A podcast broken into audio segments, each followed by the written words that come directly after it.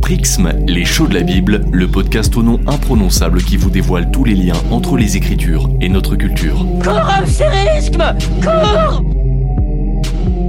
Salut à toutes et à tous, aujourd'hui on reprend l'histoire de Moïse et on la continue avec un sacré programme, le casier judiciaire de Le Moïse. tribunal correctionnel de Charleroi vous a condamné à 30 mois d'emprisonnement, vous m'entendez? Et oui, dans l'histoire de Moïse, il y a un dossier pas joli joli qui l'obligera d'ailleurs à fuir loin de l'Égypte jusqu'à un lieu où il rencontrera l'amour. Bref, aujourd'hui penchons-nous sur la complexité du personnage de Moïse qui tranche avec l'auréole toute nickel qu'on lui prête bien volontiers. Mais avant ça, n'oubliez pas de vous abonner au podcast, de laisser un petit commentaire sympa et pourquoi pas de nous soutenir sur notre page Tipeee.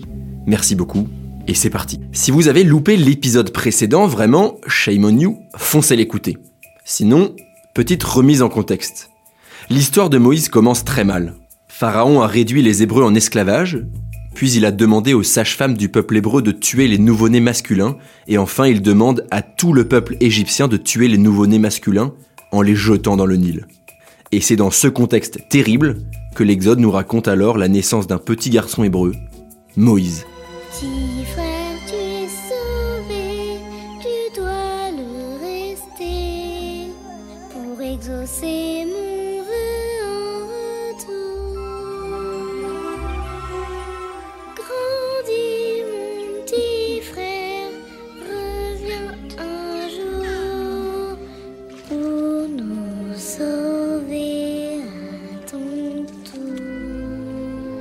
Dans le dessin animé Le Prince d'Égypte, réalisé par les studios DreamWorks en 1998, la grande sœur de Moïse, Myriam, en voyant que son frère est sauvé d'une île et adopté par la fille de Pharaon, nous annonce déjà un peu la suite.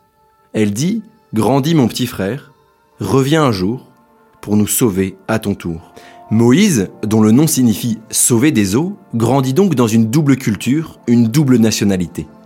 Il est à la fois hébreu de naissance et égyptien d'adoption. Jusque-là, même si on devine que Moïse sera un personnage fondamental, on peine à voir comment.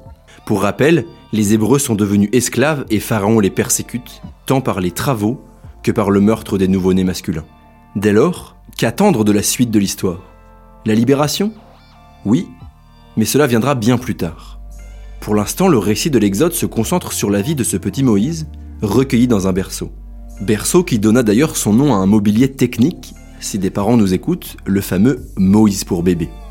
Bon. Et que raconte ensuite le texte de l'Exode à propos de l'enfance, l'adolescence ou la vie de jeune pro de Moïse? Eh bah, rien du tout. Le récit fait un bond dans le temps, on appelle ça une ellipse temporelle dans le vocabulaire stylé des profs de français, et voici qu'on retrouve Moïse quelques années plus tard. Il a alors 40 ans. Comme souvent dans la Bible, le narrateur ne raconte pas toute la vie des personnages, mais seulement les événements essentiels de l'histoire.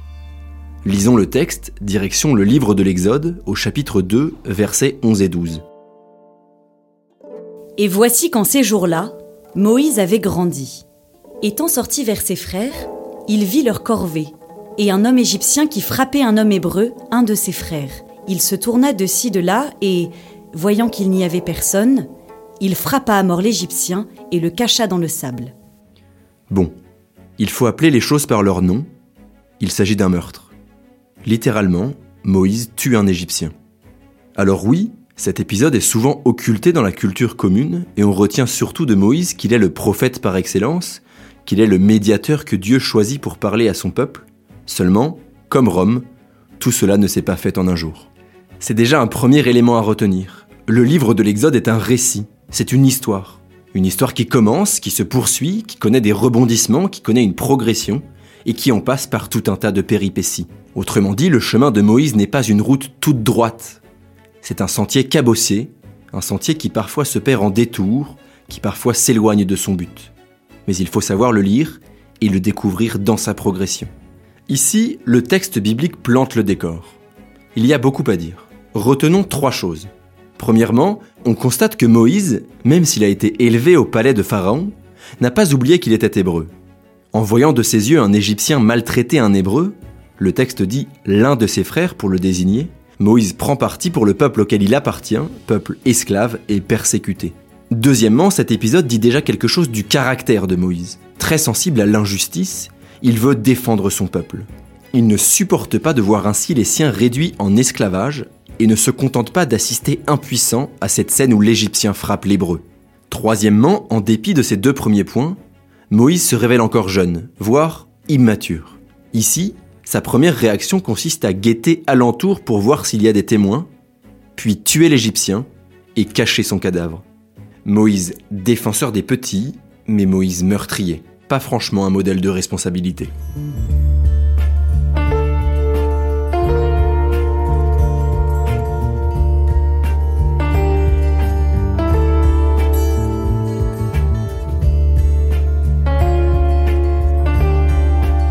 Générique de Faites entrer l'accusé nous met dans l'ambiance. Et Moïse n'a pas seulement l'étiquette de l'accusé, il a aussi celle du coupable. Mais découvrons la suite, reprenons la lecture en Exode 2, au verset 13 à 15.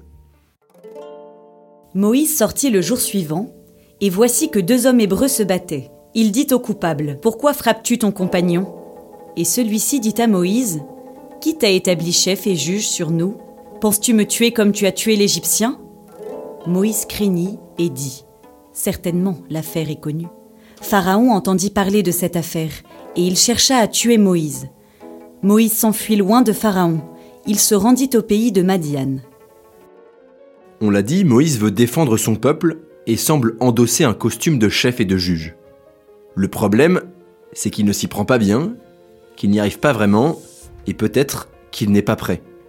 En effet, il commence d'abord par tuer, dans un coupable mélange de violence et de justice, de réaction et de disproportion, puis, quand il essaie de faire justice entre ses frères, il est renvoyé chez lui sans ménagement.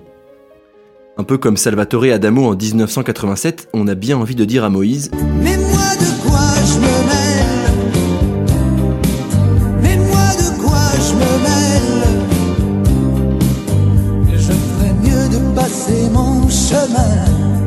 Tandis que Moïse cherche à apaiser les deux Hébreux qui se battent, la réplique de l'un d'eux est sans appel. Qui t'a établi chef et juge sur nous? Penses-tu me tuer comme tu as tué l'Égyptien? Et oui, tiens, il a pas tort, lui. De qui Moïse tiendrait-il son autorité pour agir comme chef et juge des Hébreux? Car, à ce moment de l'histoire, Moïse a-t-il reçu une mission pour être leur chef et leur juge? Non. Ou plutôt, pas encore. Si Moïse se sent un tempérament de chef et de juge, ce qu'il est en puissance, encore faut-il qu'il en soit pleinement investi. Et pour cela, il lui faudra du temps, et un cœur disposé à écouter l'appel que Dieu lui adressera. Dans le jargon chrétien, on appelle ça le discernement vocationnel. Il s'agit en effet du temps pour écouter l'appel de Dieu. Notez d'ailleurs que le mot appel se dit en latin vocare, et c'est de là que vient le mot vocation.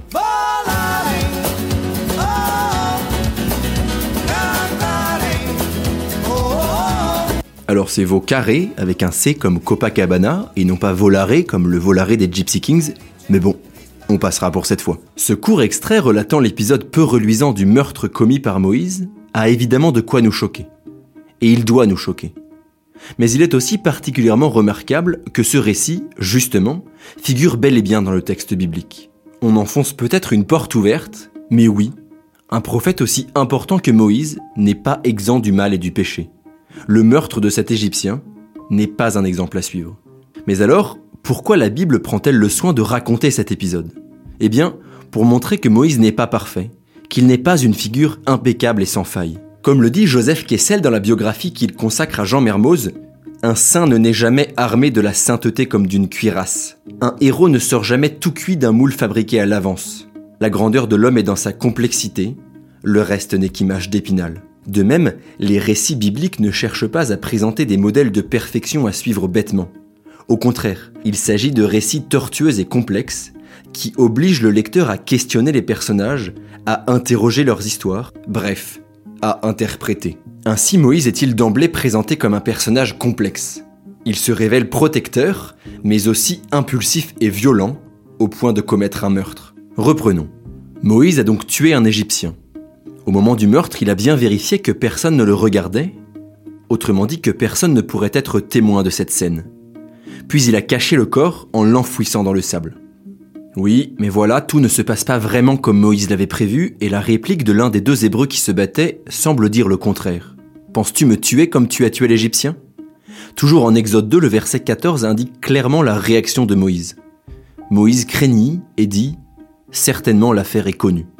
Oui, l'affaire est connue, et remonte même jusqu'aux oreilles du pouvoir égyptien. Pour cette raison, Moïse prend la fuite, il s'en va loin de l'Égypte, direction Madiane, environ 300 km plein est. Reprenons la lecture, livre de l'Exode, chapitre 2, verset 15. Pharaon entendit parler de cette affaire et il chercha à tuer Moïse. Moïse s'enfuit de devant Pharaon et habita dans le pays de Madiane, et il s'assit près d'un puits. Alors là, si vous êtes des vrais chauds de la Bible, toutes vos alarmes s'allument et s'emballent. Moïse s'enfuit et s'installe à Madiane, et puis quoi? Il s'assoit près d'un puits. Oui, l'évocation du puits a toutes les raisons du monde de faire bondir le commissaire Gibert parce que, dans la Bible, le puits est un lieu hautement symbolique. Dans l'Ancien Testament, c'est souvent près d'une source ou d'un puits que les mariages se préparent et se nouent. En Genèse 24, le mariage entre Isaac et Rebecca se trame indirectement autour d'un puits. De même, en Genèse 29, la rencontre entre Jacob et Rachel est un véritable coup de foudre, et la scène se déroule autour d'un puits.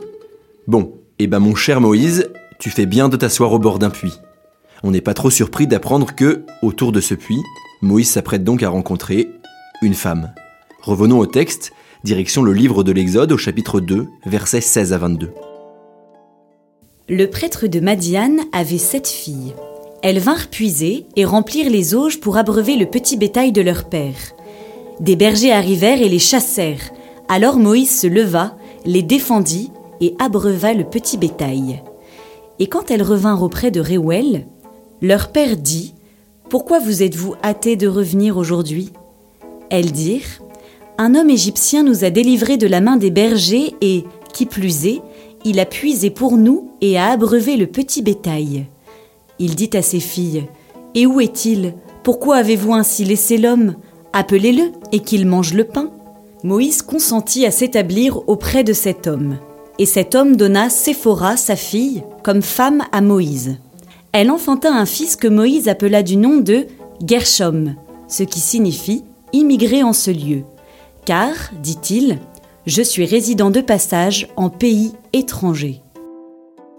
Dans un style caractéristique toujours étonnant, l'Exode nous raconte ainsi la rencontre entre Moïse et sa femme Séphora. Oui, Séphora, comme la marque de cosmétiques qui s'inspire justement du nom de ce personnage biblique et qui signifie petit oiseau en hébreu. Où est passée ma belle Sephora Peux-tu me dire où est ma Sephora Pour réexpliquer rapidement la scène, sept sœurs se rendent près d'un puits pour abreuver leur troupeau de bétail. Elles se font chasser et expulser par des bergers qui veulent accaparer le puits, lieu stratégique, l'eau, c'est la vie. C'est à ce moment-là qu'arrive Moïse. Il défend ces sept femmes et s'occupe ensuite d'abreuver leur troupeau. En rentrant chez leur père, les sœurs expliquent la raison de leur hâte. Un homme égyptien nous a délivrés de la main des bergers et, qui plus est, il a puisé pour nous et a abreuvé le petit bétail. Étonné et plein de gratitude envers cet inconnu, le père des filles leur demande de l'inviter. Moïse se retrouve ainsi à table avec la famille qui l'a secouru. Sans transition ni plus de détails, selon la coutume de l'époque, le père donne sa fille à son gendre.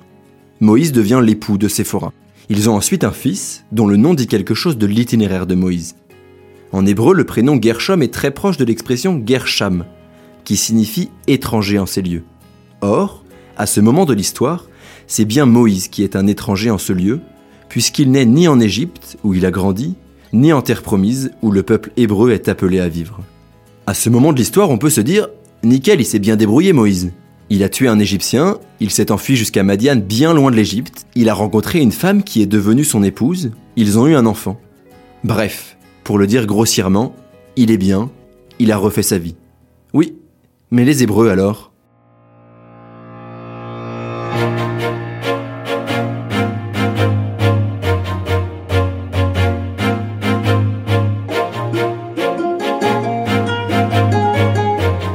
Retour au texte biblique. Lisons les versets qui suivent très exactement la naissance de Gershom, fils de Séphora et Moïse. Nous sommes toujours dans le livre de l'Exode, au chapitre 2, versets 23 à 25.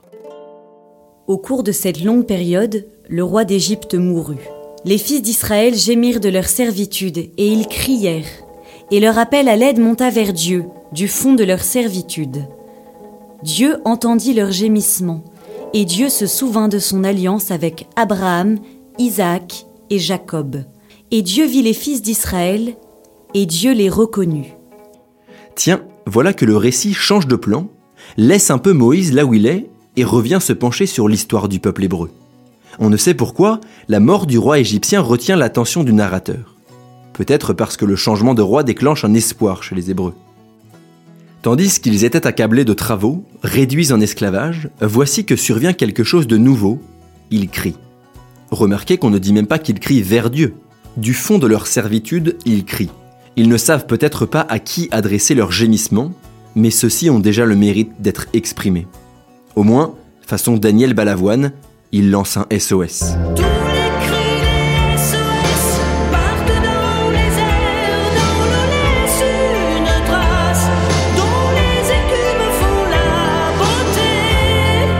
En fait, ce cri, comme un cri du cœur et de détresse, c'est une forme de prière. Et la foi des juifs et des chrétiens sait que cette prière ne reste pas lettre morte. Comme le dit, à sa façon, cette petite phrase du psaume 34 au verset 7, Un pauvre cri, le Seigneur entend, il le sauve de toutes ses angoisses. Dieu entend donc les cris d'angoisse du peuple hébreu. La suite du récit est alors comme une réponse, et Dieu appelle justement celui qui conduira le peuple hors d'Égypte. Petit détail, ce dernier n'est, pour l'instant, pas au courant. Parce que le sauveur en question, c'est Moïse. Et on verra dans un prochain épisode que non seulement il n'est pas au courant, mais en plus, il n'est pas forcément hyper chaud.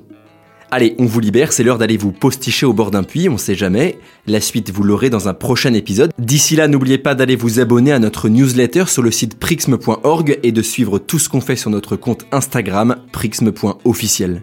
Et pour conclure et vous mettre dans la même disposition que le peuple hébreu à ce moment de l'histoire, on vous laisse profiter d'un peu de trance psychédélique avec le titre Esperanza du groupe Highlight Tribes. Allez, à très très vite